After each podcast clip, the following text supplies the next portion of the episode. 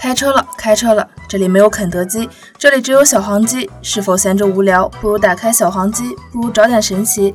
有温度，不孤独，小黄鸡陪你请君共听。Hi everybody，大家好，您的好友小黄鸡上线了。今天由主播春夏和主播南风未起分享近期生活中的一些小事。我是春夏，我是南风未起。本电台始终贯彻一言不合不靠谱，一本正经搞驾驶，怎么勾搭也不脱单的优秀理念，全心全意打造一睹为快的犀利电台。你可以做一切你认为正经的事情，不管你信不信，反正我不信。Hello，大家好，我是你们的好朋友春夏，我是你们的好朋友南风未起。有没有想念我们两个呀？我们两个又来了，嘿嘿，我猜大家肯定想了。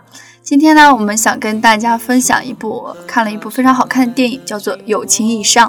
好呀，好呀，我最近也准备去看呢。嗯，《友情以上》还真的蛮好看的呀。可能我一直还蛮喜欢这种小清新的爱情片。虽然这部电影的三观有点奇怪，但是那男主也太帅了吧！全程都在看男主的脸了。这么好看，工作也不错，性格也好的男孩子，这世界上有吗？呵呵。而且这么多年过去了，小水穿上校服，竟然还有十足的清纯感，真的看起来好好看呀！我还记得这部电影的女主，这是2010年《初恋这件小事》中的小水呢。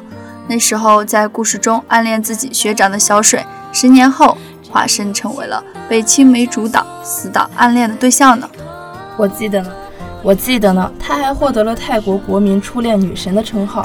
是的呢，在拍完《初恋这件小事》之后，刚出道不久的小水呢，便是火遍了亚洲。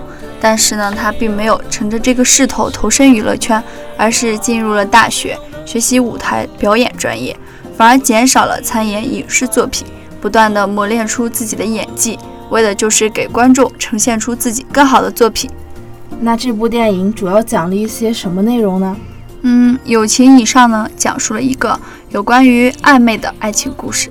潘和秦呢是一对恋人，从学生时代开始，潘和秦就是最好的朋友，他们会分享彼此的悲欢。哦，就是一对青梅竹马，对吧？对。但是呢，潘在学生时代便喜欢上了秦。有一天呢，秦突然问潘：“你想没有想过，如果有一天我们在一起，会是什么样呢？”于是呢，潘走上了自己的爱情冒险，最终和秦走在了一起。听起来有点玛丽苏的情节呀。嗯，其实呢，剧情不是这样的。里面呢，最深刻的一句台词就是：“你就是仗着我爱你，所以对我为所欲为。”互相暗恋却不能在一起，可能这就是爱情里最痛的一种吧。那我就想到了，请回答一九八八里面的郑焕和德善。这一段迟来的表白戳动了无数人的心。这段话只有郑焕和德善都知道是真的，可是就算都知道，也再也回不去那份心动了。曾经呢，有一份真挚的爱情摆在我面前，我没有珍惜，等到失去才后悔莫及。这句台词呢，早已经被用了无数遍。当这种情绪再次发生的时候，也只能说一句：我错过你了。唉。一生太短，遇到喜欢的人就要认真的喜欢。嗯，值得一提呢是女主的表现，从初恋这件小事上的小水，到友情以上的小情，女主表演的进阶呢也完美的呈现出来。不论是当时少女的青涩，还是如今熟女的风情，她的表演都没有让观众有任何的不适。这样的成长人物跟着角色，令观众感到自然和舒适。说实话。我真的非常喜欢男主女主的颜值呀，真的太喜欢了。OK OK，我知道了，原来你是一个颜控呀。我觉得他们两个友情以上，恋人未满，彼此都是对方特别的存在，好感和暧昧的气泡充满了整个空间。我知道呢，爱情美妙，但是友谊也更珍贵。你在我这里独占一格，和其他人都不一样。那你有没有友情以上、恋人未满的朋友呀？原来你这么八卦呀！说说嘛。好吧，其实我有暗恋对象呢。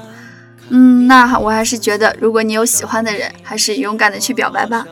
没错，遇到喜欢的人呢，就一定要去表白。